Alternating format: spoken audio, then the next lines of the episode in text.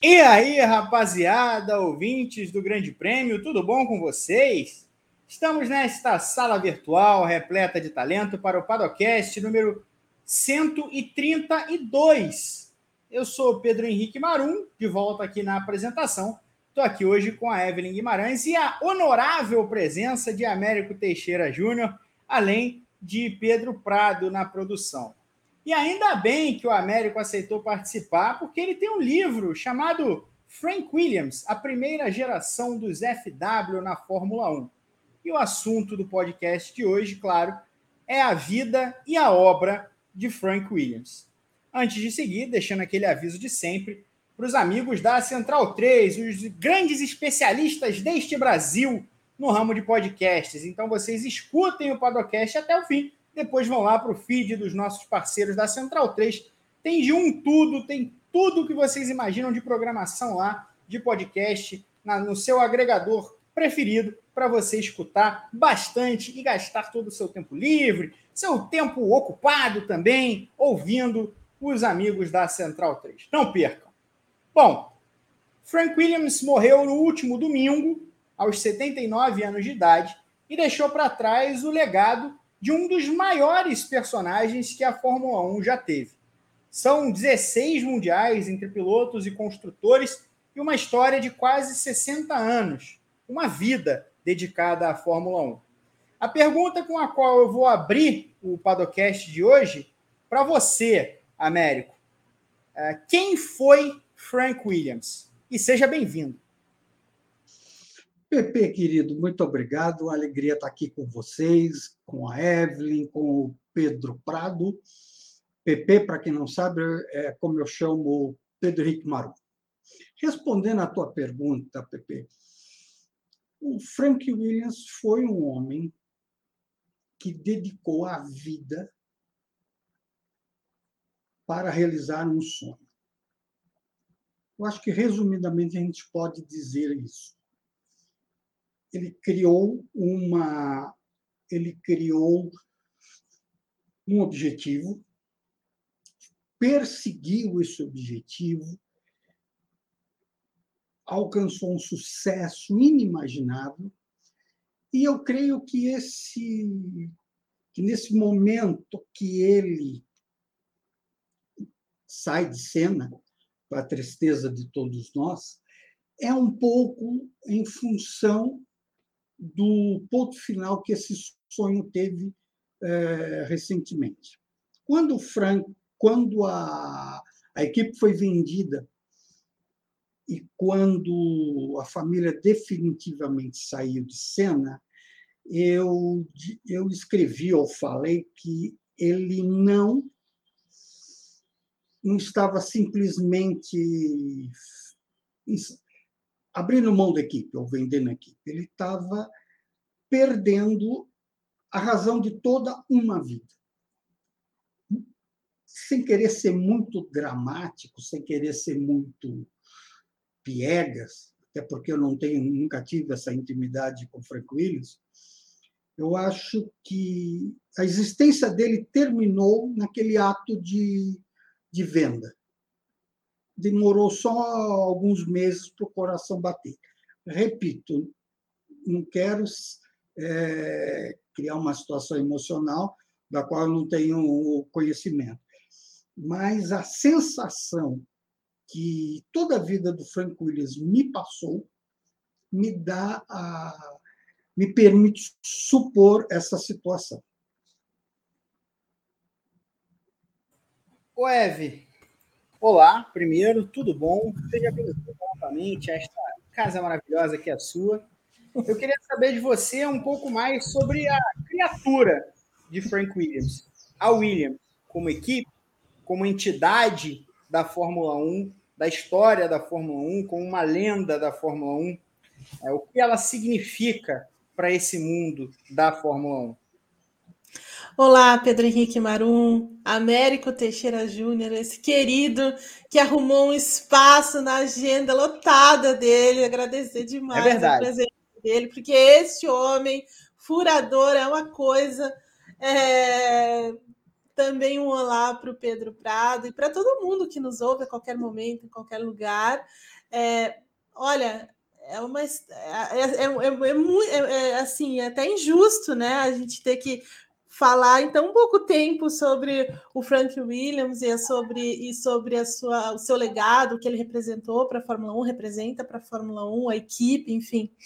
É, mas assim, eu vejo o, o, Frank Williams como, uma, como alguém que é, construiu uma história a partir de um, de um, sonho, né? Ele conseguiu é, dessa obsessão de fazer a, a, a, equipe acontecer, de fazer a, a equipe vencer na Fórmula 1. Então, para isso, ele foi atrás de todos os é, de todos os meios, né? É, então, assim, não é um, um, cara que, que, que vai ser reconhecido, por exemplo, com a genialidade do, do Colin Chapman, porque não era ele que fazia os carros, como aconteceu com o Colin Chapman, mas era alguém é, que perseguiu de uma outra forma, né? Que conseguiu organizar uma, uma empresa, que conseguiu, que via as coisas muito além, né? Em muitos momentos da carreira ali né, na década de 80 e principalmente ali na década de 90, no início. Então, assim, ele conseguiu vislumbrar o futuro, é, se adequou àquela, àquele momento da Fórmula 1, né, de você ir buscar os patrocínios, de você fechar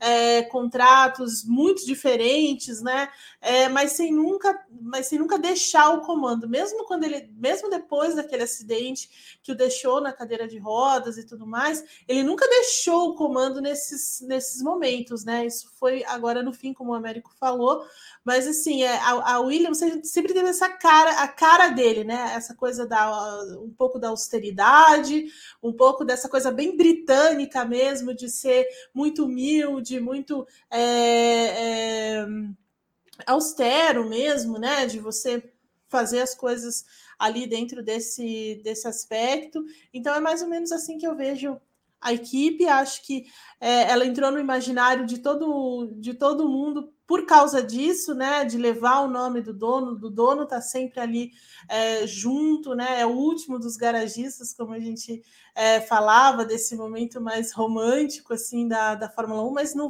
mas de fa o fato é que ele sempre foi um grande administrador. Né? Ele sempre conseguiu trazer, juntar as coisas necessárias para ter essa equipe. Não foi ele que desenhou o carro, por exemplo, não era ele que tinha essas ideias é, mais revolucionárias, tecnológicas com relação ao carro em si, mas era alguém que sabia ter as ferramentas para tal. Então, acho que é dessa maneira que a gente ver e acho que é dessa maneira que a Fórmula 1 vai lembrar por muito tempo, ainda que a equipe não seja, não esteja mais ligada à família dele, nem seja a, é a, a essa Williams da qual a gente está falando hoje, né? É, e nem sei até quando a gente vai ter a Williams no grid, por exemplo, diante do fato de que ela pertence a, uma, é, a um grupo de investimentos, né? Então aí agora tudo pode acontecer, mas a história é, nos fala, nos conta, nos mostra dessa forma esse Frank Williams, é, administrador, organizador, é, um cara em que muitos momentos conseguiu ver o futuro antes dos demais é, e trazer isso para a equipe, um cara que era apaixonado pelo esporte por quem fazia o esporte, né? Tinha uma grande, admira grande admiração pelos pilotos também. Então a gente vai entrar numa, numa viagem aqui pela trajetória do, do Frank Williams para entender mais sobre ele como, como personagem, né? como, como criação, as, os alicerces do, da figura e, claro, da sua criatura, que foi, como vocês falaram, a grande razão da, da vida, né? de uma vida, não só da vida profissional, mas da vida de maneira geral né? do Frank. Ele, ele não é, Américo, ele não foi exatamente um jovem é, milionário, né? Era filho de, de um militar, de uma professora, foi logo estudar num, num internato na Escócia depois que os pais se separaram. É, chegou a morar com uma tia, né? depois foi para um internato e lá ele foi apresentado ao mundo dos carros velozes. Como é que foi essa, essa formação da pessoa, Frank Williams, antes do, do mecânico, dono de equipe, enfim? O primeiro contato do Frank Williams com o mundo do automóvel, essa paixão, vamos chamar assim, ela, ela começou justamente na escola, como você bem frisou, Pepe. que ele ia para a escola de trem, aquele negócio todo, do internato, e ele via os carros dos os lindos carros dos pais dos amigos dele. Ele não pertencia àquela classe social e é, ele era ficou apaixonado pelos carros, principalmente uh, os modelos Jaguar, que ele era apaixonado, e foi com esse com essa vivência com gente mais rica do que ele que ele começou a se apaixonar basicamente pelo automóvel. Dada essa amizade, esse, essa possibilidade de pegar uma carona com um amigo ou outro, ele teve a oportunidade de, pela primeira vez, acompanhar uma corrida de automóvel. E aí a paixão pelo carro surgiu a paixão pelo esporte, inicialmente como piloto. Fez sim algumas corridas, eh, de maneira bastante modesta, mas ah, nasceu principalmente a paixão pelo automobilismo enquanto negócio, enquanto atividade. Ele se descobriu como alguém que queria fazer parte daquele mundo. Não um mundo onde ele seria o piloto, onde ele seria o, o grande gênio da mecânica ou da, ou da, da engenharia, mas alguém que pudesse estar naquele meio, fosse como mecânico, fosse vendendo peças, e foi crescendo o, a ideia de ser dono de equipe. Então, foi algo que começou e foi surgindo à medida que aquele jovem era impactado por um mundo que ele foi descobrindo aos poucos, e quando tomou dimensão daquilo tudo, estava perdidamente apaixonado. Essa é a grande verdade. Tudo que o Frank Williams fez foi baseado não no conhecimento, não na racionalidade, não com o objetivo de ganhar dinheiro, foi basicamente motivado pela paixão. Quase que uma obsessão, a gente pode dizer. Ele chegou até, depois, para formar a Frank Williams Racing Cars, né, a primeira empresa, a primeira equipe, de fato, ele chegou até a vender doce, né? Chegou a trabalhar ali de caixeiro viajante, né? Foi uma das atividades que ele teve para conseguir é, bancar aquele projeto, né? Exato. Quando ele fundou a equipe em 1966, no final de 66, ele começou a trabalhar para colocar aquele carro na pista. E isso aconteceu numa etapa de Fórmula 3 em 67, ou seja, da, da fundação da equipe. A primeira corrida levou praticamente uma temporada. Somente em 68 que ele passou a competir full time no automobilismo. Mas mesmo nessa situação, na situação de dono de equipe, logo a seguir em 69 como dono da equipe de Fórmula 1, ele era um cara que fazia negócios para arranjar dinheiro, pegava patrocínio, isso que hoje se convencionou se chamar uma, uma ação de marketing, de pegar patrocínio na base da permuta, ele já fazia nos anos 60 entre a história dos doces, entre a história das balas, de pastilha de freio, de pneu, não sei o quê. Então, ele acabou se tornando também um comerciante, é, mais focado, obviamente, na, nas questões do automobilismo, mas não se furtava a vender coisas que não tinha nada a ver, porque era a maneira que ele tinha de fazer receita, de botar o carro para funcionar. E são hilárias as histórias dessa época que ele ele pegava carona para economizar o dinheiro do ônibus. É, é, não tinha dinheiro para pagar hotel. Acabava a corrida, ele tinha que sair correndo para receber de alguma receber ou mesmo pegar dinheiro emprestado, porque ele não tinha como sair do hotel. E tem histórias loucas, né? E tem da geração de negócios por um telefone público, porque simplesmente ou ele não tinha telefone, ou o que ele tinha estava cortado por falta de pagamento. Imaginar hoje um piloto de Fórmula 1 nessa situação, obviamente, é um mundo completamente diferente, mas ele viveu esse negócio.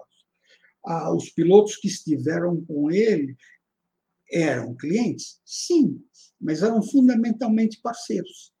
Então, ele tinha um envolvimento emocional com os pilotos. O elemento comércio, puro e simples. Tem gente que vende pão no balcão da padaria, tem gente que vende é, é, um lugar no cockpit numa pista de corrida. Tranquilismo era assim. Lógico que ele tinha que arranjar o dinheiro para a coisa acontecer, mas ele tinha esse lado da. Era uma parceria. E corria de outras coisas, porque na época tinha Fórmula 3, tinha Fórmula 2, tinha a, a, a temporada de, de, de pré-temporada na Austrália, entre o, naquele período do final da temporada europeia ao início no, no, no ano que vem, eh, no ano seguinte, ele descia para a Austrália e fazia toda aquela temporada que existia desde 64. Aquela, a, a, a, famosa, a famosa temporada australiana, que durou até os anos 70, 80, ela começou em 64. Né? E foi, e foi para participar deste campeonato de pré-temporada na, na Europa, na Austrália, que o, Bruce McLaren, por exemplo, construiu seu primeiro carro, da a, forma Tas, Tasman. Estou aqui enrolando porque eu não lembrava o nome. A Tasman Series, né? E, e, era maravilhoso porque o piloto, o piloto famoso ganhava um dinheiro, o dono da equipe levava o equipamento, alugava e deixava o carro lá, ele vendia. Então era uma forma fantástica de fazer negócio. E o Frank Willis não se furtou, fez isso durante muito tempo. E mesmo quando ele se quando ele tentou e houve essa tentativa em 1970 de se dedicar exclusivamente à Fórmula 1, no ano seguinte ele voltou a correr em tudo quanto é lugar para fazer receita. Eu acho que eu dei uma enrolada, né, Pepe? Não sei se eu respondi o que você perguntou. Não, imagina, tá ótimo. Mais até do que eu pensava. Uma pequena Bom, aula do, Exato. do início. Uma grande aula. Mas é interessante. Diga, P. Não, eu ia falar isso. É, aí a gente chega à Fórmula 1 em 69, né? Depois de alguns anos só correndo Fórmula 2, Fórmula 3. E, e a Williams chega com o chassi comprado, primeiro da Brabham, depois da Martin, enfim. Como uma equipe de fato cliente, numa Fórmula 1 que ainda era uma Fórmula 1 meio de. meio não, assim, uma Fórmula 1 cada um por si. Né? As equipes é, negociavam o quanto iam receber por cada etapa de cada pista. Era um clube de, de playboys, na verdade, né? em, grande Sim. parte. Era um negócio deficitário. É, os caras gastavam dinheiro para participar, é, não, não, não havia nada de sustentabilidade ali. E é nesse cenário que ele consegue chegar é, com aos trancos e barrancos, com dificuldade. É muito verdade. É, como você lembrou, né, era uma época em que, a, que as equipes, é, ou pelo menos essas pessoas tão corajosas que entraram, entravam nesse, nesse campeonato, é, da, da, mesmo não só da Fórmula 1, mas Fórmula 2, Fórmula 3, é, tinham essa chance de comprar o chassi, comprar o carro de outras equipes, preparar esse carro, é, e, e, meio que ele fez isso com a Brabham, né? E outras equipes faziam dessa mesma forma, então meio que a, a vida da, da Williams começa muito antes daquilo que a gente tem como, como é, uma linha, um balizamento, né? Que é só no, mais para frente mas antes disso, ele é, então corria com, com esse chassi Brabham, e aí ele é, tinha no, no, que era essa história que o, que o Américo estava falando agora há pouco, do envolvimento com os pilotos, né? Então ele tinha aí um amigo que era o Pires Courage, que, ou será é essa a pronúncia? Será correta? É, que pilotava para ele é, e acabou morrendo, né, num, num, acidente. Acho que isso também mudou um pouco a. Foi, foi um grande choque, na verdade, mas ele é, foi em frente, né? Ele foi continuou buscando é, entrar de vez na, na, na, Fórmula 1 e também antes da morte do, do Courage tem uma tem, tem um pódio nos Estados Unidos, em Mônaco, enfim, ele é, é, ele vai tentando caminhar dentro dessa Fórmula 1, entender é, como o negócio se, se movimenta e vai se adaptando a esse momento, mesmo é, com, com esse acidente fatal e que também tem, uma, tem um peso sobre ele, também dentro daque, daquilo que o, que o Américo estava contando, né? O envolvimento que ele tinha, é, não só profissional ali, de você tentar colocar o carro na pista, tentar encontrar as maneiras de fazer isso, mas também muito pessoal, né? É, só que mesmo assim, a, a, a parte financeira estava é, tava pesando demais, né? Então, assim, era, era aquela coisa de você ir procurando é, parceiros aqui e ali. Então, ele vai procurar parcerias na Itália, ele vai procurar parcerias do tabaco, ele vai tentando entender como que dá para fazer esse, é, essa entrada e se manter dentro desse, é, desse mundo, né? Desculpa aí, tem uma, um, uma cachorrada aqui. Me tirou um pouco o foco. Não, mas os cachorrinhos são bem-vindos. Eu não tinha notado. Tem uma cachorrada aqui também, só não está fazendo barulho ainda, mas daqui a pouco pode fazer. É, não, aqui então... só tem gatos. Os gatos costumam ser mais silenciosos. Mas também quando resolvem brigar, aí não tem jeito. Ô, ô Américo, essa, a morte do, do Pierce Courage também é, deixou um. mudou um pouco a relação do Frank Williams com, com seus pilotos, né? O que, na verdade, ele teve uma relação. Antes de, de tê-lo como piloto, que, segundo me disseram, uma, a pronúncia em inglês é Pierce Courage. Pierce Courage. Eu né? fiquei em dúvida sobre essa pronúncia. Eu vi, eu vi em francês, ouvi em inglês, para ver se é, tinha alguma. Mas aí, é, eu, também não, eu também no, no, no, eu fiquei muito na dúvida e perguntei, foi o que me disseram, Pierce Courage. E quando o Frank Williams fez a primeira corrida de com um carrinho que ele tinha, que era um um, um, parecido com o Mini, eu vou lembrar, eu vou lembrar. É, ele, nessa primeira corrida ele capotou. Fez lá, capotou e sentou lá ao lado de um piloto que havia se acidentado no mesmo local e terminou a corrida. Eles foram para a área de boxe e esse rapaz era, era amigo do Pierce. Apresentou um para o outro e ali começou uma amizade. E, inclusive, a peregrinação do Frank Williams como mecânico, um assistente, um faz tudo, começou nessa fase, nessa fase do Pierce, porque ele já corria, ele já era um piloto com atuação profissional, e tinha atuação na Fórmula 3, na Fórmula 2. Ah, ele já, nessa época, antes de andar com Williams, ele já tinha tido algumas experiências com a Fórmula 1. Havia esse vínculo entre ambos, no sentido de que o Pierce ia correr com o. Era uma coisa mais ou menos acertada. Não muito, não, ele, ele, ele vinha, esse piloto, de uma família extremamente rica, dono da cervejaria centenária que leva o, que levava o nome da, da família, que em difusão, difusão em fusão, a fábrica não existe mais, hoje ela faz parte de um grande conglomerado britânico de cerveja, e entre as, entre as diversas marcas, existe essa, continua existindo a Courage. Nesse sentido, a, a,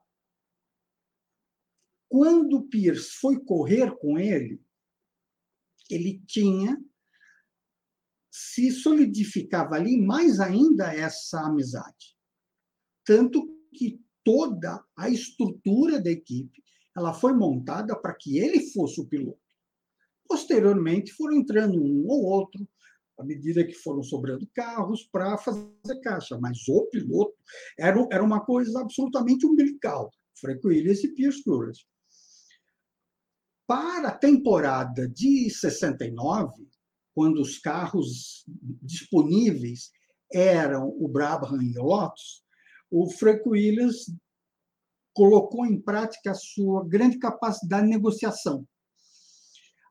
Para aquele ano, eu estou consultando aqui, porque eu não lembro de cabeça, a, a, a Brabham lançou, o Jack Brabham e o Roll Toranak lançaram o BT, de Brabham, T Toranak, o BT-26, que era a versão que era a versão que foi concebida para usar o motor Climax que naquele ano de 60 de 68, é isso mesmo, de 68 havia estava se retirando e a partir de 69 a, a Brabham iria utilizar o 26, mas com motor Ford Cosworth. E a engenharia de fábrica fez toda a adaptação para, para disponibilizar, para que a equipe oficial corresse com o BT-26A, que era o carro já adaptado com o motor Ford Cosworth. E disponibilizou para vender para outras equipes o 26, cada um que fizesse a adaptação que, que quisesse. O Frank Williams descobriu que a única exceção que foi aberta foi pelo Brabham foi vender, na verdade, por Ron Torrena, foi vender uma versão A já adaptada para um piloto de Fórmula 5000, que em tese não tinha concorrência. E aí o Frank Williams descobriu quem era, foi lá e convenceu o cidadão a vender para ele a versão A. Então, na verdade, o Williams era o único privado que tinha a versão do ano, todos os outros com a versão do ano anterior. Isso, que na verdade era, era o suporte de motor que era diferente. E ele era todo dedicado a esse carro. E o Pires era um piloto muito rápido. Tanto que fez aquele pódio fantástico em Mônaco, corrida essa que o Frank Williams precisou pedir dinheiro emprestado porque não tinha dinheiro para pagar, o, pagar o hotel. Né? Essa é a, a história que eu havia contado. Já para o ano seguinte, ele botou em prática aquilo. É importante entender que o Frank Williams entendia a Fórmula 1 como sendo uma equipe que construísse o seu próprio carro. A, o envolvimento do Frank Williams era esse, ele queria ter o próprio carro. E numa parceria com a De Tomaso, que não era, obviamente, o carro Williams, mas ele tinha um carro diferenciado. E a morte do Piers no, no Grande Prêmio da Holanda era foi um baque emocional. Primeiro, emocional profundo. Do ponto de vista de negócio, foi extremamente complicado, porque a marca italiana se desinteressou, ficou abalada por ter a sua imagem vinculada àquela tragédia, tanto que, para o ano seguinte, entrou no cenário o carro marcha. Mas, respondendo à tua pergunta, Pedro, ele, ele ficou de tal maneira abalado que, se não fosse aquela morte, a, a equipe teria tido, ela teria mantido uma, uma trajetória ascendente, que não aconteceu. Isso ficou bastante claro a partir da segunda metade dos anos 70 e anos 71. Depois daquela morte, né, a morte do, do Pierce Courage, que já muda essa relação, como o Américo lembrou, a Williams ainda tenta dar um jeito, né, em 73, com o José Carlos Patti, nos seus quadros, ela, ela faz o seu próprio carro, e entrega um carro que ela consegue fazer, o Politoys FX3, ela dá na mão do, do Henry Pescarolo. E logo na primeira corrida em Silverstone ele bate e destrói o chassi. É, então, o Frank Williams foi atrás de patrocinadores, como a Eve lembrou, foi atrás da Malboro, foi atrás de mais gente para tentar remendar aquilo. Mas Eve não conseguiu remendar da forma da forma que imaginava, né? Ou da forma que desejava. E, e essa essa empresa, a Frank Williams Racing Cars, ela, ela nunca conseguiu se recuperar financeiramente desses impactos do começo dos anos 70, né? É muito verdade. É, e aquilo que, o, que a gente estava falando antes, que o Américo bem, bem colocou, né? Que ou ele pegava o telefone público, ou o, não tinha nem telefone, porque a né, tinha cortado o telefone, a coisa estava muito difícil dentro, dentro da equipe. Então, é, é, foi dentro desse, desse cenário né, de tentativas ali é, e, e, com essa preocupação grande com dinheiro, né? Porque o negócio, assim, embora não, não tenha os números que tem hoje, por exemplo, né? Que também é, é abissal o negócio, mas assim, custava muito caro, né? Era, era um, um esporte muito caro, que dependia de, de, de gente, que dependia né, de muita coisa. Então, essas preocupações todas é, levaram o, o, Frank Williams a se associar a um outro empresário, né? A buscar dentro dessa, dessa né, desse objetivo de trazer dinheiro, de procurar dinheiro. Então ele se associa ao Walter Wolf, é, para tentar fazer é, o negócio funcionar. Né? Então, você tem essa tentativa também, de novo, é, antes da, da gente entrar na Williams, como a gente vê hoje, é, ainda teve essa associação para correr, né? Para tentar é, levar. E aí é meio que ele que ele.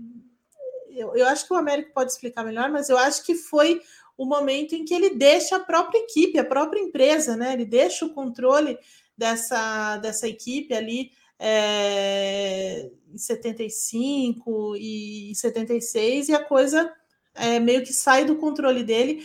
E eu acho que, é, que isso foi, um, foi uma grande um, um ponto importante também para o que a, a Williams viria a ser mais tarde, né? Porque depois também esse é, esse, esse acordo se desfaz para aí a gente ter a Williams mesmo, é quando o Frank Williams vai buscar o Patrick Head, que está, é, se não me engano, trabalhando com barco, com coisa de. Né, ele, ele tem a formação de engenharia né, em Londres e tudo mais, é, se interessa muito por carros e por automóveis, mas é, ele acaba indo trabalhar em docas né, lá na Inglaterra. em coisa que não tinha nada a ver. E aí o, o, o Frank Williams chama para então a gente ter a Williams do, da maneira como a gente tem, o que a gente conhece, né? O que a gente conheceu da história.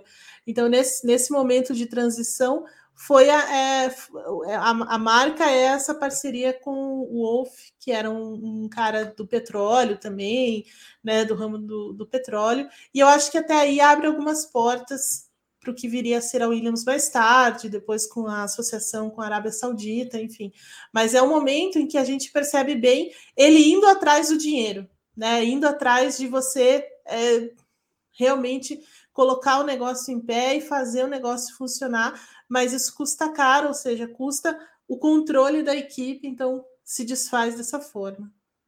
Aquilo, essa, essa parceria com Walter Wolff, se a gente olhar em perspectiva, foi uma coisa que acabou sendo positiva para o Franco Willis. Nessa parceria, ele foi para o fundo do poço. E do fundo você não tem mais para onde ir, só, só tem que subir. O Walter Wolff entrou na história da Williams como uma empresa patrocinadora. E um ponto marcante foi que no Grande Prêmio de Silverstone daquele ano, 1975, o, o Walter Wolff levou alguns clientes, alguns amigos, para ver o Grande Prêmio da Inglaterra. E lá, a, e lá os carros da Williams não se classificaram Foi uma coisa extremamente constrangedora, extremamente negativa para aquela parceria. Até que, no decorrer do ano, o Walter Wolff fez uma, fez uma proposta. Eu quero comprar a tua equipe. E aí entra naquela, naquela necessidade que o Frank Williams tinha de ser o, o sujeito do seu destino, vamos chamar assim.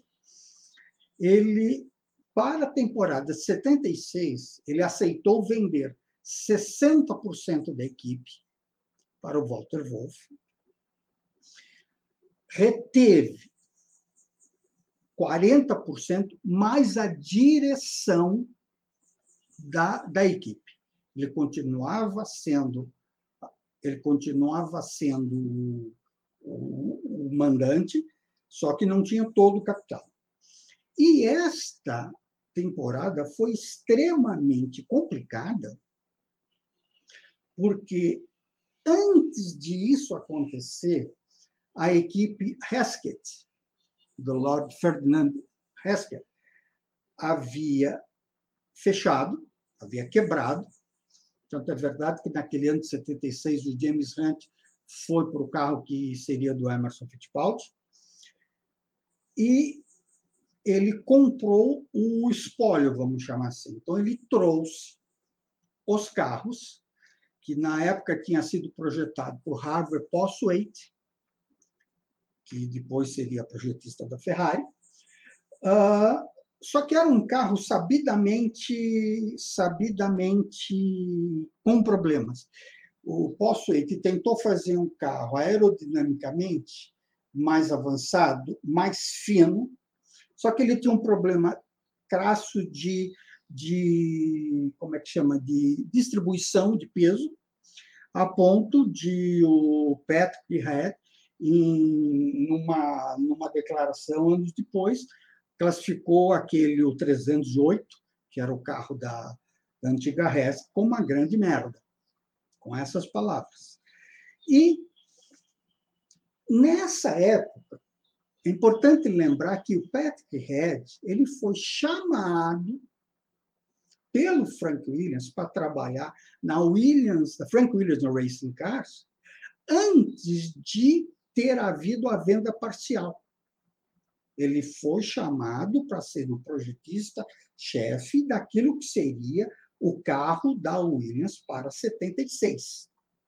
Entretanto, feita a negociação, que eu já expliquei, o Patrick Head resolveu aceitar a ser uma espécie de, de assistente do, do, do. E no decorrer daqueles 60, daqueles 76, enquanto a parte administrativa ia para o saco, porque Frank Williams e Walter Wolff tinham problemas de entendimento de o que seria a posição de cada um, o projeto 308 já tinha sido abandonado, tanto que os resultados eram terríveis, e eles já estavam trabalhando no carro de 77. Quando terminou a temporada de 76, houve o rompimento completo entre eles dois e o Walter Wolff comprou os 40% restantes. Ou seja, até 76 era equipe Williams. Williams Wolff, Wolff Williams, mas ainda era comandada pelo Frank Williams. Só para 77, que aí surgiu oficialmente a Wolf Racing, que nada mais era do que a antiga equipe Williams rebatizada, com o projeto que já estava sendo feito no ano anterior. Então, é estatisticamente interessante olhar que a Frank Williams, que a Wolf Racing, a Walter Wolf Racing venceu a sua primeira corrida com o seu na sua corrida de estreia. O que, na verdade, é, um, é uma licença poética. Porque, na verdade, tivesse sido mantida aquela estrutura, teria sido a primeira vitória da equipe Williams. Era, foi simplesmente a equipe Williams com outro nome. Então, essa, é, na prática, não existiu essa, oh, nasceu e já venceu. Não, isso é licença poética. Aquilo é um carro da equipe Williams, com dinheiro de um novo sócio que deu naquilo lá. Com essa grana dos 40%, o que, que Frank Williams fez? Falou, vou começar de novo. Foi lá e comprou um March, do um March usado, nós estamos falando de 77, ele comprou o modelo 76, que era do Vitório Brambila. Tanto que ele recebeu o carro laranja, depois que pintou lá bonitinho. E ele ligou para o, o Patrick Head, logo depois logo depois daquela primeira vitória na Argentina, numa sessão de teste em Kyalami, e falou: Cara, olha, eu já comprei um carro, já fundei a equipe nova, porque a Frank, a Frank Williams Grand Prix, a Williams Grand Prix Engineer foi fundada em 77, mais especificamente no acho que foi no mês de abril.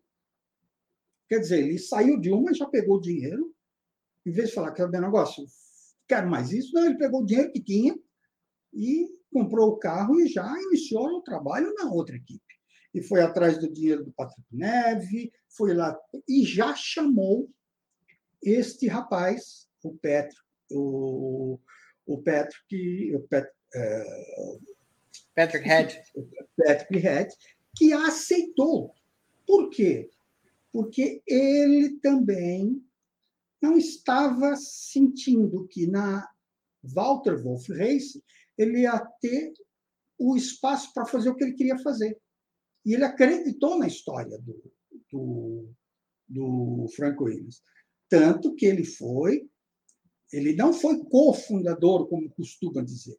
O fundador foi Frank Williams. Ele foi para uh, Williams Prix Engineering como projetista-chefe contratado e depois de três ou quatro anos, com uma espécie de bônus, em função do sucesso que a organização estava recebendo, ele recebeu o bônus das de um lote de ações. Então, do ponto de vista objetivo da, da, da clareza histórica, ele não foi um cofundador. Não teve cofundador, teve um fundador. Frank Williams, dono de 99% das ações, e 1% pertencia à dona Virginia, Virginia Williams, que na prática ela é a secretária da, da equipe. A constituição da empresa é assim, 99 e 1. Só depois que aconteceu. E aí, se você me permite, Pepe, de avançar uma coisa. Frank Williams tinha contato com todo mundo do setor publicitário da Europa e da Inglaterra, porque o negócio dele era ir atrás de dinheiro. Educado, simples, sem aquela empáfia que marca e, marca e marcou tanta gente na Fórmula 1. Ele ia atrás, ele ia de porta em porta. Era um, um, um caixeiro viajante, como você falou. E uma dessas agências, olha só como são as coisas, que quem trabalha alcança, né? É, então, trabalho um dia sempre alcança, é o que diz. Uma agência inglesa fazia um trabalho para para Saudi Arabian Airlines, que era uma empresa aérea da Arábia Saudita, cuja intenção dos seus proprietários, no caso, os fundos soberanos, os, os sheiks, sei lá o quê, o, o governo da Arábia Saudita, resolveu expandir para além de suas fronteiras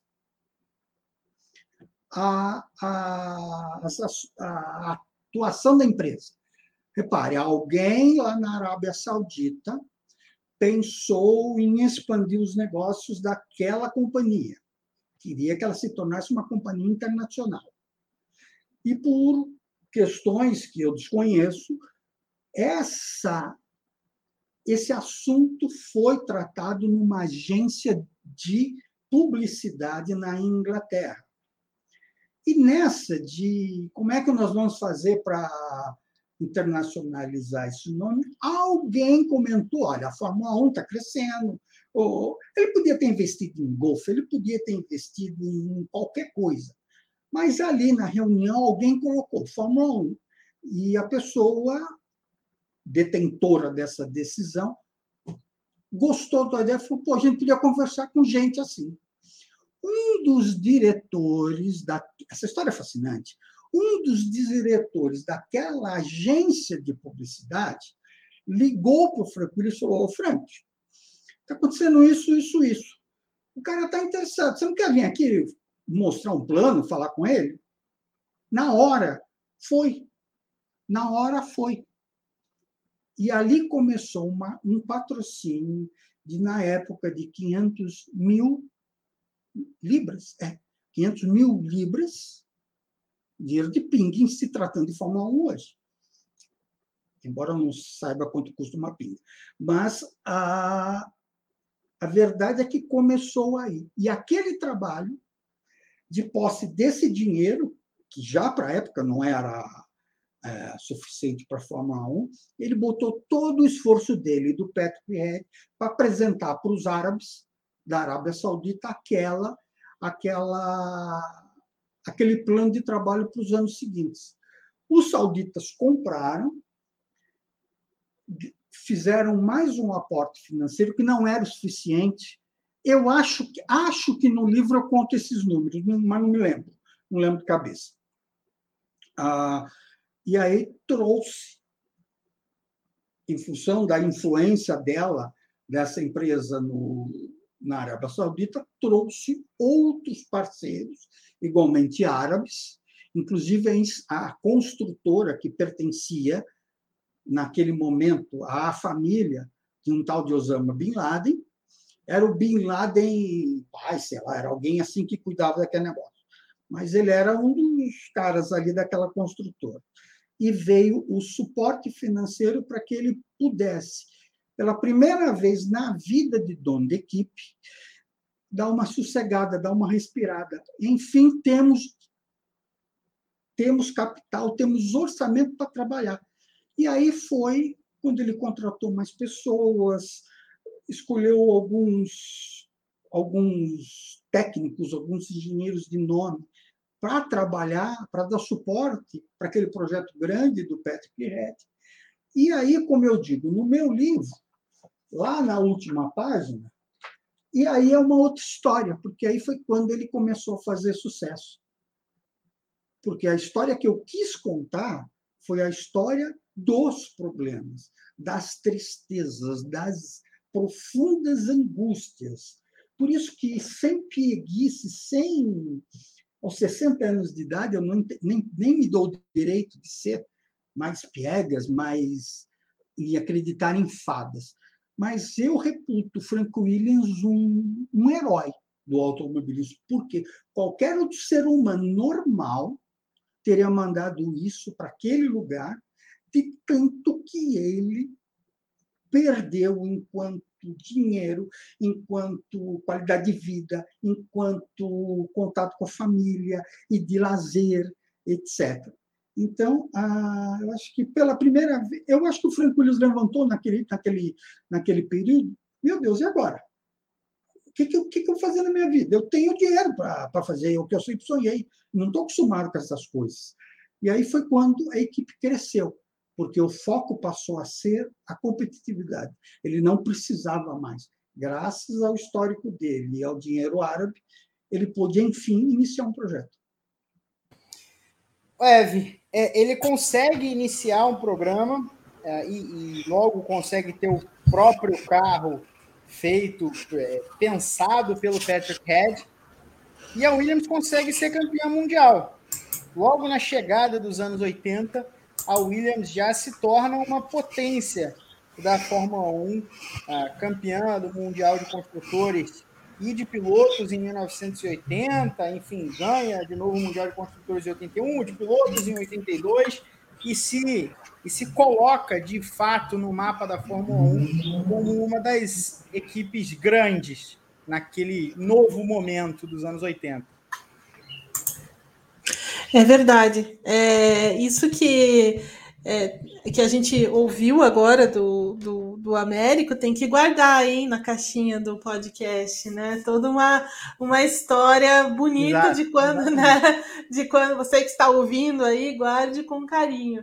É, de como o negócio vingou, né? Digamos assim, teve o, o pontapé que precisava para começar a, a, a, o sucesso da equipe de verdade ali nos anos é, 80, em que ele vence o campeonato e, e começa né, a, a, vencer corridas, a se colocar ali ao lado de McLaren, de Ferrari. É, depois a gente tem os carros da Brabham, tem é, né, vencendo campeonatos, você tem a Renault tentando entrar na Fórmula, é, dentro da Fórmula 1, enfim. É, e ele se coloca como grande ali, né? Com é, e, e, atrai pilotos muito muito especiais, né? Então aí você tem já no, na parte do, da, da metade para o final da década, daí é, aquela grande briga entre Mansell e Piquet e, e as brigas da, da, da, da, da, Williams com a McLaren, no caso com o Prost e, e, assim por diante, né? Então, assim, ele consegue se colocar e é, e é, muito daquela visão que eu tenho dele, de, assim, de coisas que ele vai é, vendo de futuro, vai vendo o que está acontecendo em outros em, outros, em outras sessões, né? Então, assim, é, aposta em outras outras parcerias, como o Américo bem falou ali, parcerias técnicas importantes, né? É, Honda, é, e tentando melhorar essa equipe, então assim, e fortalecer essa é, essa atividade junto com o Patrick Head, né? Então, assim, se o Patrick Head é o cara que fica dentro da garagem, que está debruçado em cima das pranchetas, o Frank Williams é o cara que vai atrás do dinheiro ainda, né? Porque ele ainda precisa, mais tarde, depois desse início, né, de, de, de quando deslancha ali com dinheiro da Arábia Saudita, mas depois é, ainda precisa de dinheiro, né? Aí vem, vem uma outra, uma outra, é, uma outra área em que a Fórmula 1 aposta, que também é a, a, indústria tabagista, né? Então, assim, tudo isso vem dessa, de, desse momento da, da década de 80 em que fica muito claro o comando é, do Frank Williams, mesmo depois da, do acidente é, em 86, né? Ele está fazendo um, um, teste com a equipe em Paul Ricard e quer pegar um avião para voltar para a Inglaterra. É, ele vai quer participar de uma maratona, ele é um cara muito voltado ali para o esporte, né? E tal, e, e, acaba sofrendo um acidente aí no meio do caminho é, e fica preso a essa cadeira de rodas perde boa parte daquela temporada de 86, mas volta ao comando, né? E parece que volta assim mais forte do que nunca e, e isso é, é, espanta os, os demais concorrentes, né, América? Acho que é um momento bem marcante da história dele, bem marcante da história da Fórmula 1. E aí acho que também entra muito nessa nesse é, nesse imaginário também que o, que o Américo coloca ali de herói, né? De você ter ultrapassado tantas dificuldades, ter buscado construir uma equipe do zero é, e ainda passar por uma, por, uma, por uma dificuldade dessa, né? Que realmente é, é muito, muito complicado de você lidar naturalmente. Imagina com toda a questão que envolvia ele ali. Então, acho que é, traz muito dessa, dessa aura do, do herói e depois do que ele construiu para frente, né? Porque, embora Williams ali entre 88, 89, 90, 91 tenha ficado um pouco é, ou voltado em 90, 91, até a gente pode colocar que é uma volta, mas nos anos anteriores ela ficou um pouco à margem, né, por conta do que acontecia na McLaren, aquela briga do Senna, do Prost, e depois o Prost vai para o Ferrari, então meio que isso é, tirou um pouco é, o foco, mas enquanto isso, a, lá na Williams eles já estão trabalhando, pensando na eletrônica, na suspensão ativa, em outras questões, até formar aquele carro de outro planeta, né? Enquanto a, a McLaren sofre uma queda, então aí você tem a ascensão mesmo é, da Williams, que se estende até o final, praticamente até quase o final da década de 90, né? E aí é o auge, eu, eu, eu considero, não sei se o Américo, o que, que o Américo pensa sobre isso, ele que tem uma, uma, um conhecimento maior, é, até por causa do livro, mas é, eu acho que é o auge realmente da Williams, né, América, esse período ali a partir de 92, final de 91 é, até 97, né, que é o último título da, de pilotos né, da Williams. Só antes do Américo falar, também queria uhum.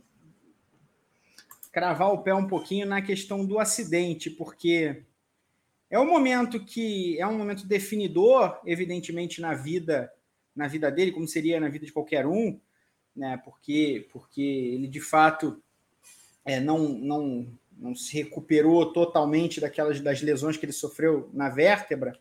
Ah, e é uma daquelas coisas da vida, né? Aquelas, aquelas coisas que não, não tem muita explicação, porque a vida não tem explicação, então é, batalhou durante tanto tempo para ter esse, essa, essa posição de, de figura influente na Fórmula 1.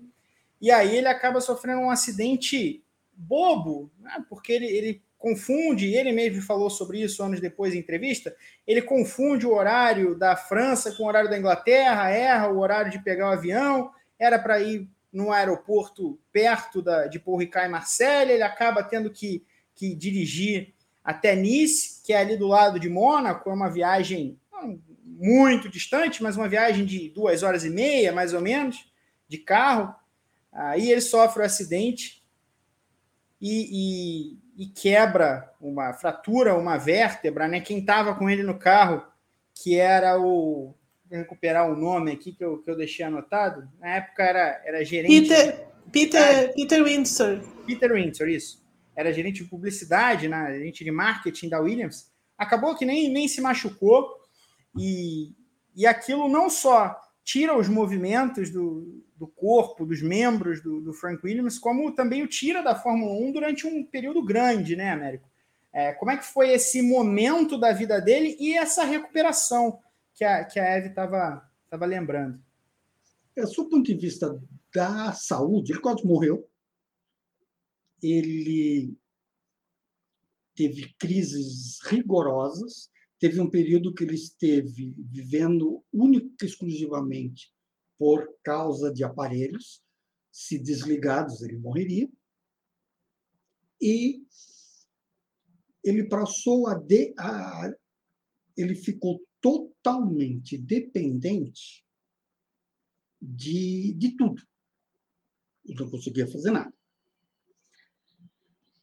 Mas manteve a lucidez e aí é que entra, na minha maneira de entender a vida do ser humano, a grandeza desse homem. Quem já arrancou um dente, se arrancou um dente, dói, incha, não sei o quê, ele já te dá uma baqueada. Vai dizer que não. Pois esse cidadão ele perde tudo, praticamente. Mas em tendo, em tendo sido mantida a lucidez, ele teve uma essa grandeza de, de entender o que estava acontecendo e superar aquilo no sentido de continuar fazendo aquilo que ele sempre quis. Se isso não pode ser traduzido por amor a uma causa, a, um, a, a algo, eu não sei o que é. Só, só amando muito, só desejando muito, só precisando daquilo como se fosse oxigênio, que alguém supera uma, uma monstruosidade dessa e consegue continuar na ativa. É algo gigantesco que, que 99,9% da população não tem não tem capacidade de imaginar o que é. Feita, cumprida essa é, recuperação, ele parece que concentrou o seu melhor no planejar. Veja só que coisa. Ele esteve. Ele foi alijado de fazer tantas coisas. Sobrou o quê? Pensar, planejar. Então, ele concentrou toda a energia que ele desperdiçava, não, que, que ele dividia, entre outras coisas, naquilo. E eu acredito piamente, longe de dizer que teve o lado positivo do, do, do acidente, eu acho que, que no processo de recuperação do Frank Williams, ele concentrou todas as suas forças para compensar aquilo que ele não podia mais fazer, no sentido de planejar aquilo, de pensar da melhor maneira possível a continuidade daquilo. Porque talvez ele tenha pensado que ele próprio fosse durar naquele ambiente menos tempo do que ele imaginou. Então, tratou de pensar que ele não seria eterno. Muito pelo contrário, talvez com presença abreviada, mas ele ia fazer, usar a única ferramenta que ele ainda tinha para tornar, sim, o seu sonho eterno. É meio, meio romântico, meio, meio pega, mas eu penso por esse lado. Eu honestamente penso por esse lado. Porque teve tudo para desistir, gente ou para mandar desligar a porra do aparelho. E ele não. Você concorda com a Eve que os anos 90 foram o auge da, da Williams? Concordo porque, ao mesmo tempo em que você tinha inteligências pensando naquele planejamento, você tinha empresas fortes garantindo, garantindo investimento em tecnologia, e ficou claro que, para chegar naquele estágio, ela se preparou. A figura de vender o almoço para poder jantar não fazia mais parte da realidade da Williams. Ela, ela se tornou tão grande, tão poderosa, que ela passou a, a se permitir planejar. E o planejar não é vencer necessariamente corrida do final de semana seguinte é de dois, três anos, como as grandes empresas. Então, eu acho que o formato de grande equipe, de equipe moderna, forte, foi moldado naquele período e o resultado apareceu. E daí, e esse crescimento talvez tenha representado o início do fim, porque a Williams chegou num ponto que as grandes gigantes do setor queriam não só estar com a Williams, mas comprar aquilo pronto. E aí foi quando ele falou: opa, pare agora, seu juiz. Isso aqui é meu. Quer vir? Ótimo, é bem-vindo. Mas quem manda aqui é meu e nem vem com essa conversa de querer comprar. E aí talvez tenha faltado. O planejamento não tenha sido tão intenso o suficiente para antever que esse momento seria inevitável. E ele, por opção, resistiu. Ora, que graça tem a vida se não o enfrentamento de desafios e bater na mesa e falar, eu quero isso. Mesmo que lá na frente você chegue à conclusão e falar, gente, que cagada que eu fiz. Mas ele teve a oportunidade de tentar e fazer até onde deu. Isso é, isso é lindo. Pois é, Américo, a vida é feita de, de escolhas, né? É, é, e as suas escolhas são suas para sempre. Você ganha e perde com elas. Ganhar e perder é do jogo e é da vida. Mas a gente admira os personagens que não abrem mão de fazer as suas próprias escolhas.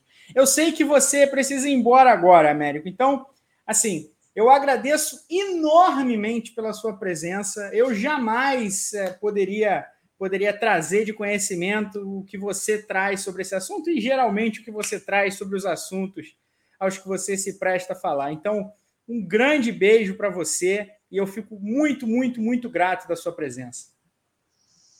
Pepe, meu querido, você é de uma gentileza muito grande comigo, nem sei se mereço, mas muito obrigado por suas palavras.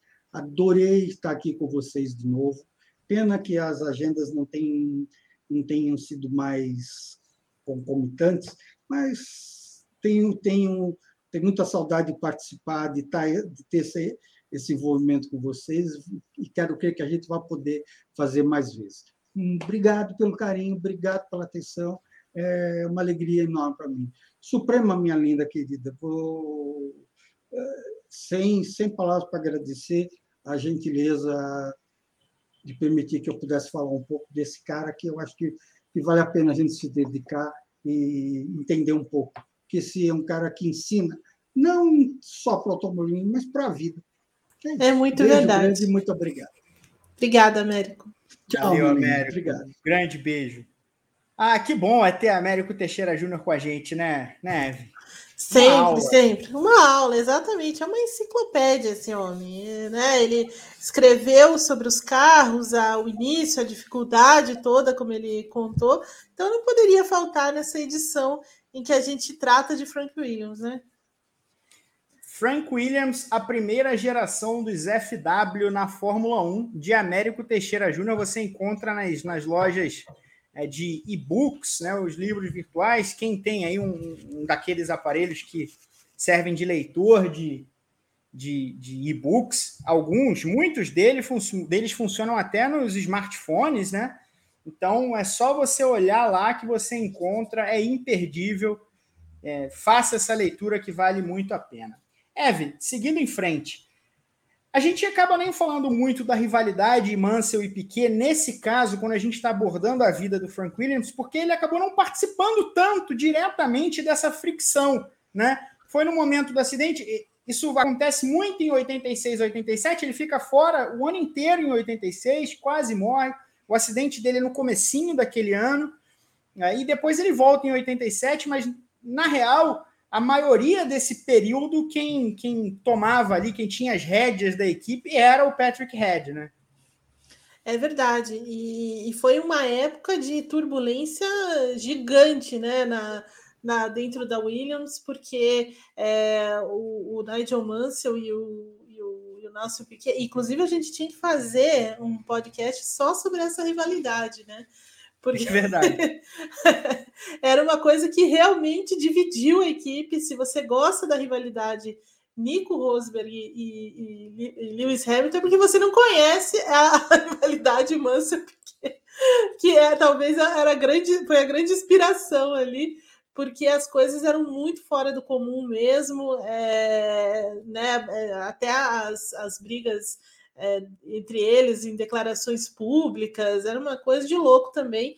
E existia essa, é, essa ideia de que também, a, por causa do, de como a equipe estava sendo gerenciada, é, o Mansell acabava tendo mais atenção da equipe, uma série de coisas que o, o Piquet acabava é, é, desag, né, era, desagradava muito ele. Então, isso também foi, foi motivada por isso mas eles é, perdem o campeonato né, em 86 para o Prost, que era o cara que tinha menos chances de vencer, e chega na Austrália para fazer essa, é, essa disputa.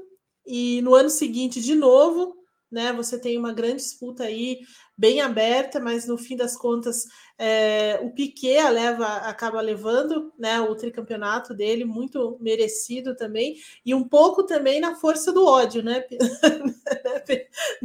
dentro da equipe.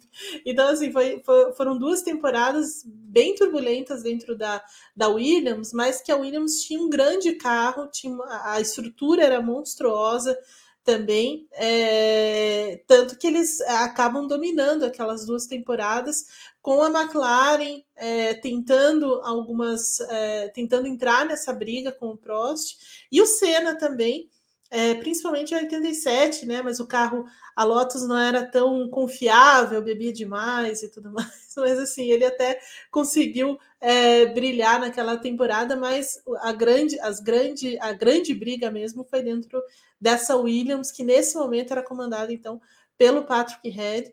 e, e, ele tinha uma forma muito diferente do, do Frank Williams, né? Ele era mais o cara da garagem mesmo, o cara é, que a gente conhece assim, e com algumas equipes atuais, né? Que o cara atua muito lá dentro da equipe, não tanto para fora, né? No, no caso de você procurar os, a parte comercial, coisas nesse sentido. Mas a equipe estava muito bem estruturada naquele momento. Depois daquele momento de muito sucesso, empurrada pelo motor Honda em 87 e tal, a Williams fica à margem de, de brigas pelo título nos anos seguintes. É a hora da McLaren brilhar, Prost, Senna, depois só Senna. A Ferrari encosta no começo dos anos 90, é, na verdade em 1990, né? E aí em 91 começa o projeto que é, renderia o carro de outro mundo, o carro empurrado pela Renault, um motor diferente, uma suspensão diferente, e esse carro toma a Fórmula 1 de assalto em 92 para alguns, o melhor carro da história em todos os tempos da Fórmula 1. É muito verdade, porque ele tinha, é, ele tinha muitas inovações, né? Tinham coisas muito diferentes. É, era aquela a investida na eletrônica, é, a investida na própria aerodinâmica, né? Então, é, foi assim, eu vejo muito assim, era o começo é, do, do fim da, do peso do motor no carro, né? Então, assim, o, o motor ainda era, ainda era importante, ainda tinha toda aquela aura em cima, mas a, a aerodinâmica estava tomando muito espaço, muito mais espaço, e aí começa com a eletrônica também.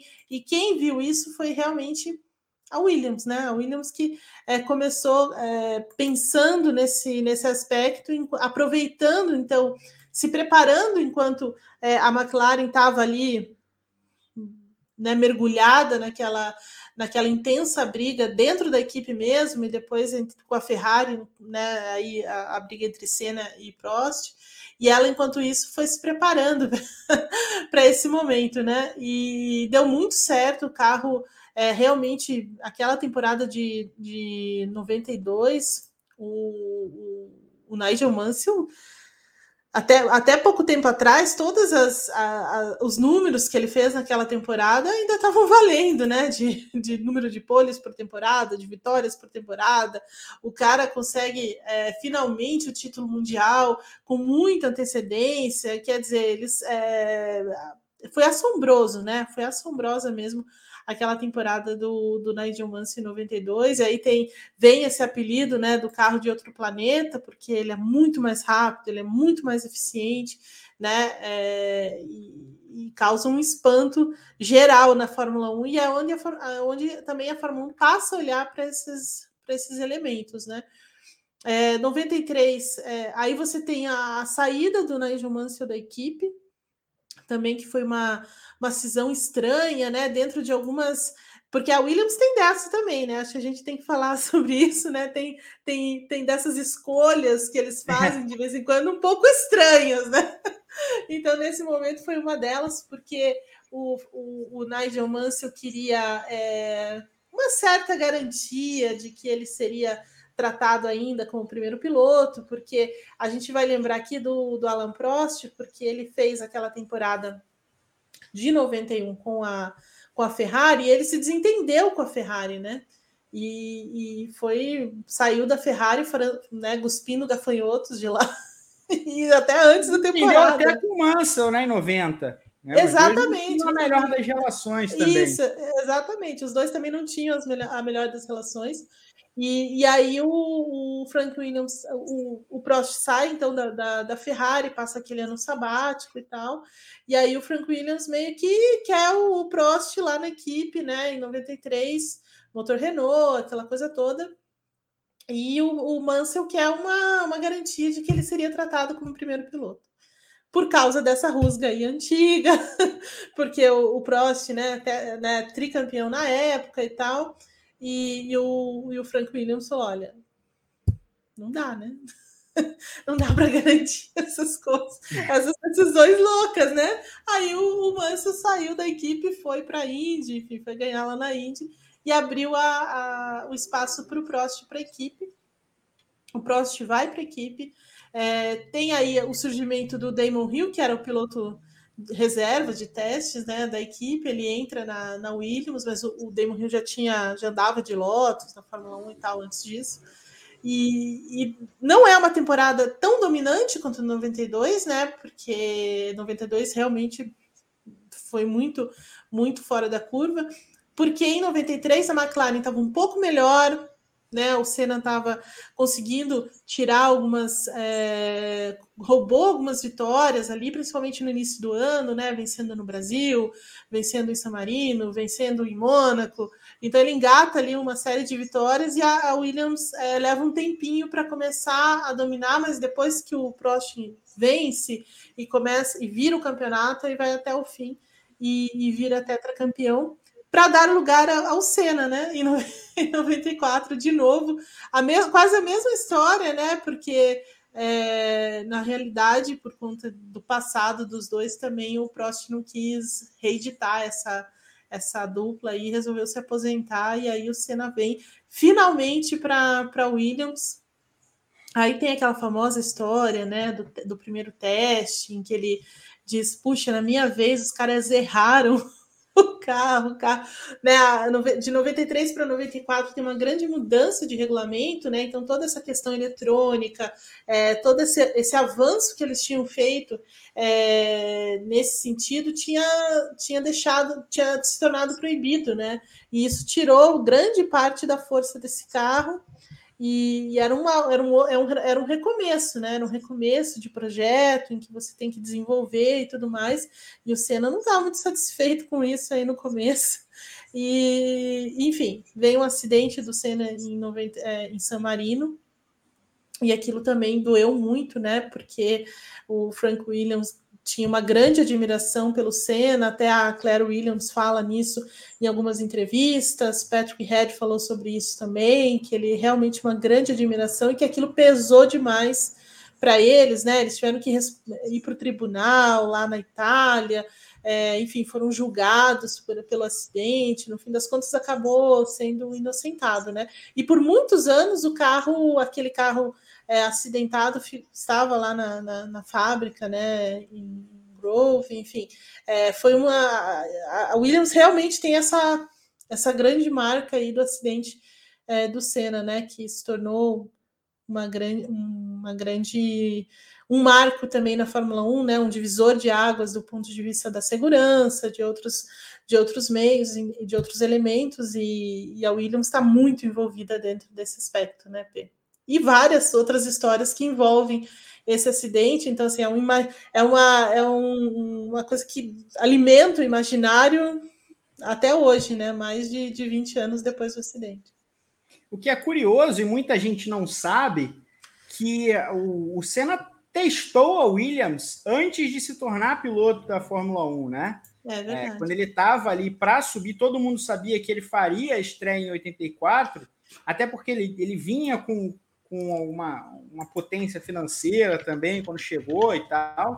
É só faltava saber aonde. E o Senna testa a Brabham, ele testa também a Williams e dizem ele chegou a receber a oferta do, do Frank Williams para pegar um dos carros no ano seguinte, mas as coisas acabaram não acontecendo, tinha exigências, enfim, é, exigências até do próprio Ayrton é, com Sim. relação a, ao que podia fazer na, na Williams, e ele acabou escolhendo iniciar aquela caminhada dele pela Toleman em 84 e só vai chegar 10 anos depois na Williams. A, a, Claire, a Claire Williams falou sobre isso algumas vezes, né? Que, que, o, que o Frank teve uma teve um caso de amor ali com, com a ideia de ter o Ayrton, né? A ideia do piloto Ayrton trabalhando junto dele. É, ele era apaixonado por essa ideia porque tinha, de fato, uma grande admiração. E aí, e depois do acidente, sim. Não, pode falar, pode falar, Pedro. Depois eu, eu, eu, eu completo. Não, eu só ia dizer isso. Depois do acidente, você tem uma. É claro que quando um, um automóvel se acidenta de maneira muito violenta, às vezes é complicado você precisar o que aconteceu, especialmente num carro de corrida, né? É, que muita coisa acaba, acaba desalinhando, muita coisa fica errada ao mesmo tempo, pode dar errado ao mesmo tempo. Então, nunca houve uma, uma conclusão oficial do, do, do que originou o acidente. Mas o Frank Williams chegou a ser indiciado, né? chegou a ser acusado Sim. de homicídio culposo, onde não há intenção de matar, na justiça italiana e depois foi inocentado. Enfim, é, a, a, vida seguiu para ele, para toda a equipe. E curiosamente, né, ainda sobre esse teste que o, que o Senna fez em Donington Park em 83, é, e aí a gente falando que ele não, não aceitou, né? Enfim, era uma série de, de questões, mas o Frank Williams falou mais tarde que, na verdade, foi uma decisão sábia do, do Senna é, também exigir o que ele exigiu e não ter, é, e o negócio não ter sido não ter sido sacramentado, porque o carro da Williams era muito ruim, né? foi muito ruim na temporada seguinte. Então, é. É, tem isso, né? Tem o próprio Frank Williams reconhecendo que também não era um grande negócio para o Senna, apesar da Williams já ser né, a Williams, né? Ou, ou muito, muito próxima do que ela acabou, do que a gente está falando aqui. É, não foi um, bom, foi um bom negócio ele ter escolhido outro caminho, porque o carro era muito ruim, muito ruim. Eles demoraram muito tempo também para melhorar esse carro. Praticamente ele, ele retoma, e em 86, né? Mesmo, é, esse, esse caminho de vitórias, de sucesso e tudo mais. Os anos 90 acabam sendo, como se lembrou agora há pouco, Evan, acabam sendo a década mais vencedora da, da Williams. Né? Depois do, mesmo depois do acidente do Senna, a Williams termina aquela temporada de 94 com o Rio assumindo um protagonismo e brigando pelo título mundial de pilotos com o Schumacher até o fim.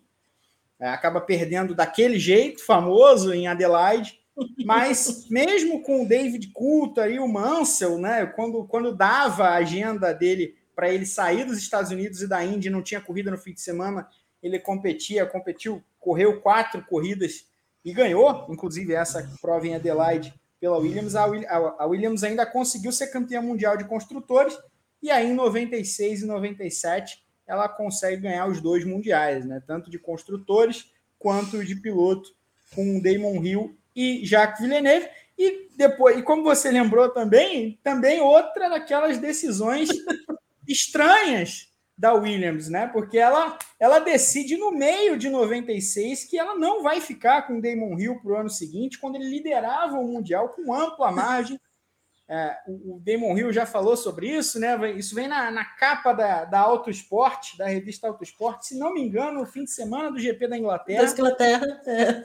E ele fica louco da vida. Como assim? Não vou ficar? Ele não acredita na história. Sou líder, vou ser campeão mundial, os caras não vão me manter e de fato havia um, um acordo já, já costurado da Williams para trazer a Heinz Harald Frentzen para ser o companheiro do Jacques Villeneuve no ano seguinte, e assim foi. É verdade. Então foi mais uma daquelas é, decisões malucas e um jeito um pouco é, despreocupado, digamos assim, em dispensar as pessoas, né? E reza a lenda também que foi por telefone, né? O bateu o martelo, ligou para o Damon e falou: Então, Damon, foi um prazer, mas é, não vamos precisar ter serviços no ano que vem. Então foi mais ou menos assim que aconteceu. Então o Frentzen vem para a equipe. É, e, e, o Frentzen tinha grande, grande fama, né? Também de, de grande de bom piloto e tudo mais, né? Ele vem com certa pompa para Williams, né? Mas ele não consegue virar é, um grande protagonista na Williams. Né? A Williams tem dessas coisas também, né? Então, enquanto o Villeneuve está lá disputando o título com o Schumacher e tudo mais, o Frentzen está ali capengando, né? Meio como, meio como o que aconteceu com o Zanardi também mais tarde, né? É, vem com tentando, eles trazem os anais da Indy meio que revivendo, reeditando o que aconteceu com o Villeneuve, mas a equipe está em outro momento, então assim também não vinga, né? E é estranho essa, é, também é muito é, não, não é não é um não é uma especialidade da Williams, né? Mas é, aconteceu algumas vezes, algumas vezes com ela.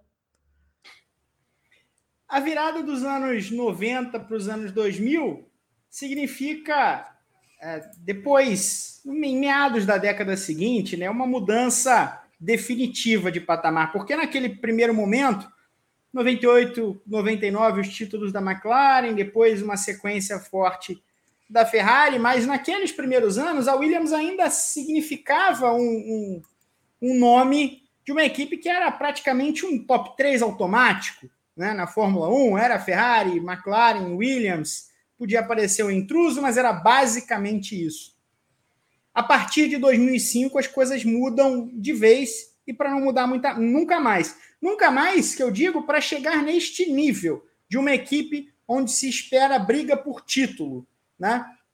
A Williams deixa de ser uma equipe que se espera briga pelo título. Ela teve momentos piores, já no fim dos anos 2000, é, depois agora recentemente, atualmente até, é, de ficar, de andar no fim do pelotão. Teve outros momentos de andar no meio da tabela e teve outros momentos e até, é, como no começo dessa era híbrida, de beliscar ali posto de terceira, quarta força, lutar, beliscar pódio, de estar tá bem mas para sempre, a partir daí, é como uma equipe média, né? Nunca mais, sobretudo a partir de 2003, 2004, como uma equipe grande. É verdade. E a partir daí a gente viu uma queda de rendimento assombrosa, né?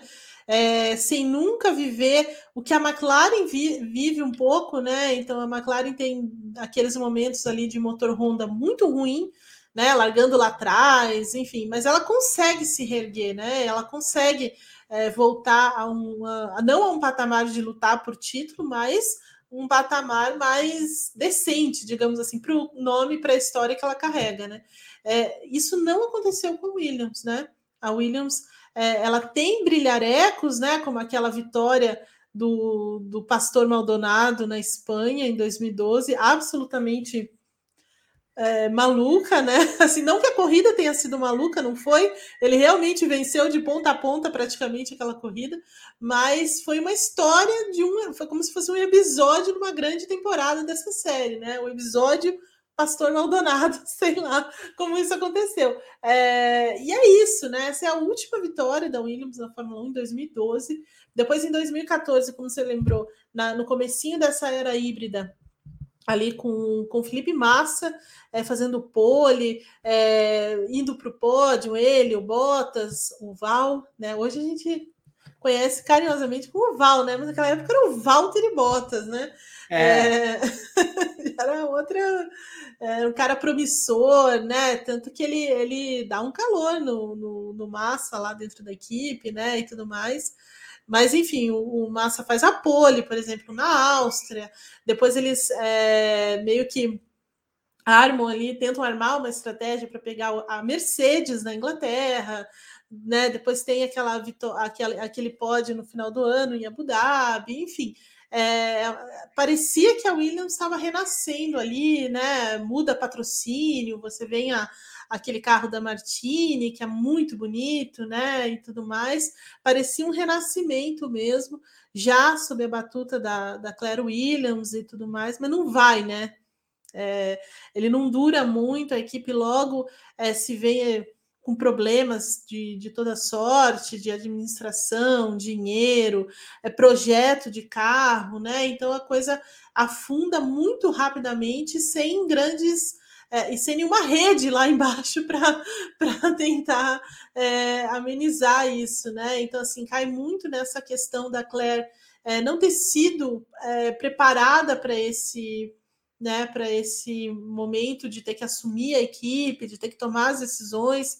Tem até no tem alguns episódios, né, do Drive to Survive, a, a, série da Netflix, em que ela fala sobre isso muito abertamente, né, que esse, né, ela vive nesse, né, nesse dilema, nesse estresse todo de é, ter que tomar essas decisões todas sem ser a, é, sem ter sido preparada para isso.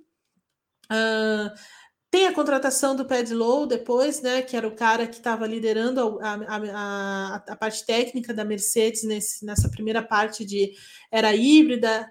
É, ele vai para Williams porque ele queria ascender mais na, na Mercedes, mas a Mercedes está completamente fechada, né? O Toto Wolff é o grande chefe da equipe.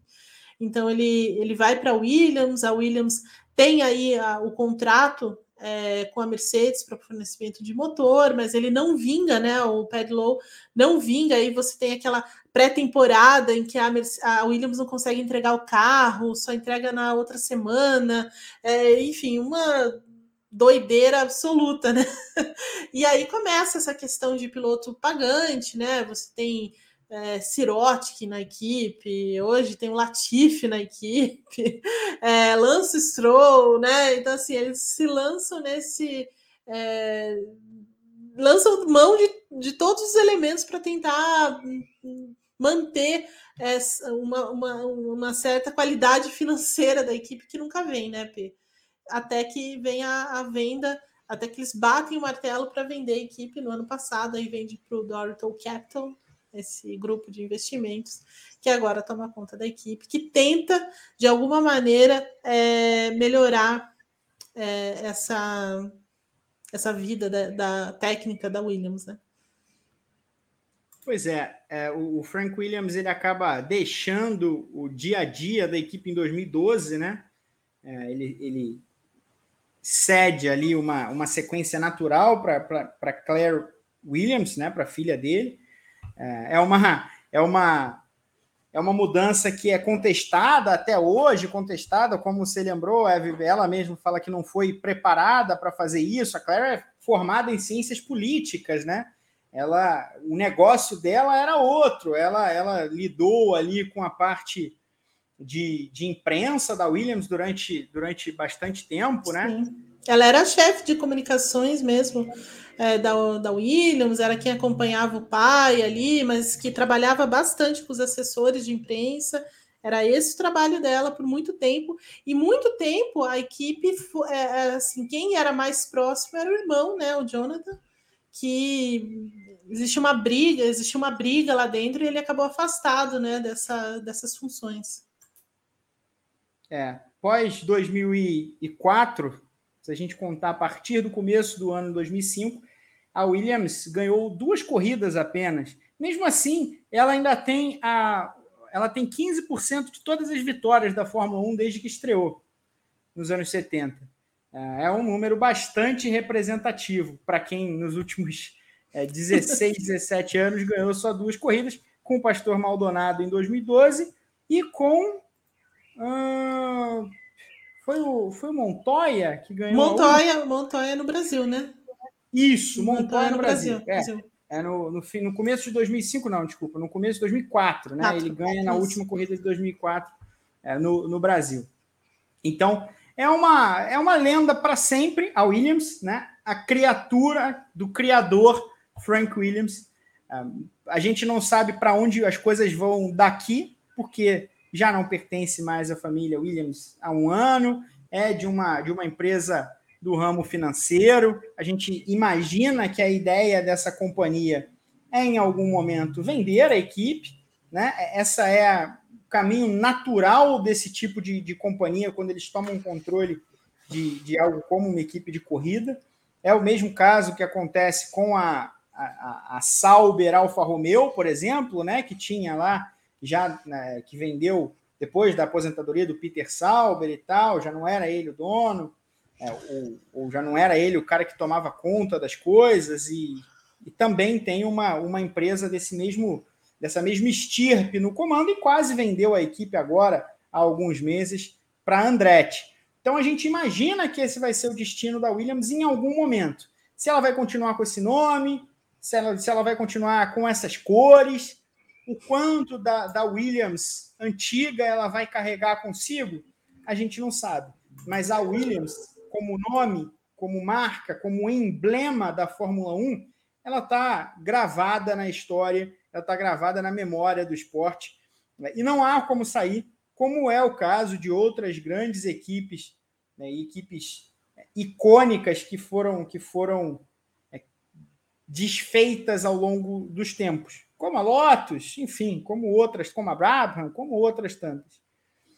A Williams é, é isso. E o Frank Williams é. Eu, eu escrevi isso no, Twitter até no domingo. Né? A história do, do Frank Williams é o que de mais romântico a Fórmula 1 pode oferecer, porque ele foi, mais do que qualquer outra coisa, um apaixonado, um inveterado pela Fórmula 1 e por esse negócio que é esse, esse mundo, né? É muito verdade. E eu é, tive a oportunidade de conhecê-lo numa dessas coberturas em loco que a gente faz, num evento é, que, tá, que, é, era um evento feito para ele, na verdade, é, também por conta daquela vitória do, do, do não, do Pastor Maldonado em 2012.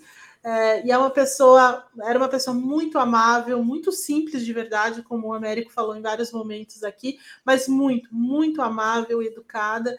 Então, assim, acho que é essa lembrança que, pessoal que eu vou ter, mas é tudo que assino, tudo que você disse aí, ter, é, e concordo com o Américo, é um dos heróis do esporte aí, sem, sem dúvida.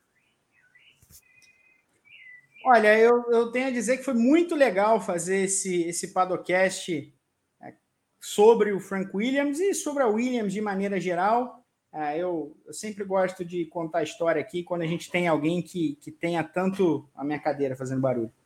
Quando a gente tem alguém como o Américo que, que sabe profundamente a história, é, é, fica ainda mais delicioso de contá-la.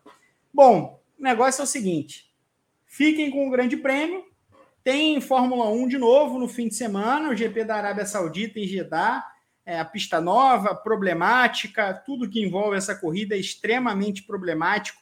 Vamos ver se vai dar para correr nessa pista que não tinha asfalto até outro dia.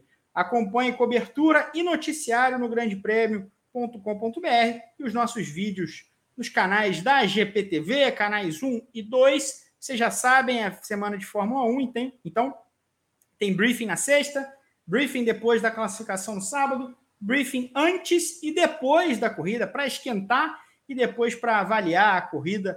No domingo é uma corrida à tarde, duas e meia da tarde. Não aguento mais corrida de tarde em 2021. Parece que eu estou assistindo corrida à tarde há seis meses. Precisa acabar isso urgentemente. Queremos o nosso horário da manhã, nove da manhã, é. por favor. Né, eu, eu tô com a impressão que a gente está vendo corridas de Fórmula 1 desde janeiro. não para. Não, não aguento mais. Chega, por favor. Enfim, estamos aqui no seu agregador favorito de, de, de áudio, o Padocast na quinta-feira, você já sabe, o Paddock GP da segunda-feira que passou está lá, o da próxima segunda-feira estará lá também, assim como estará o briefing pós-corrida do domingo acompanhe e siga conosco. Eu agradeço demais ao Américo Teixeira Júnior, que é, veio participar com a gente, e vou repetir o nome do livro dele: Frank Williams, a primeira geração dos FW na Fórmula 1. Agradeço também, claro, imensamente a minha parceira de sempre, Evelyn Guimarães, e a produção e direção de Pedro Prado, além dos nossos amigos da Central 3. Um grande beijo a todo mundo e até a próxima.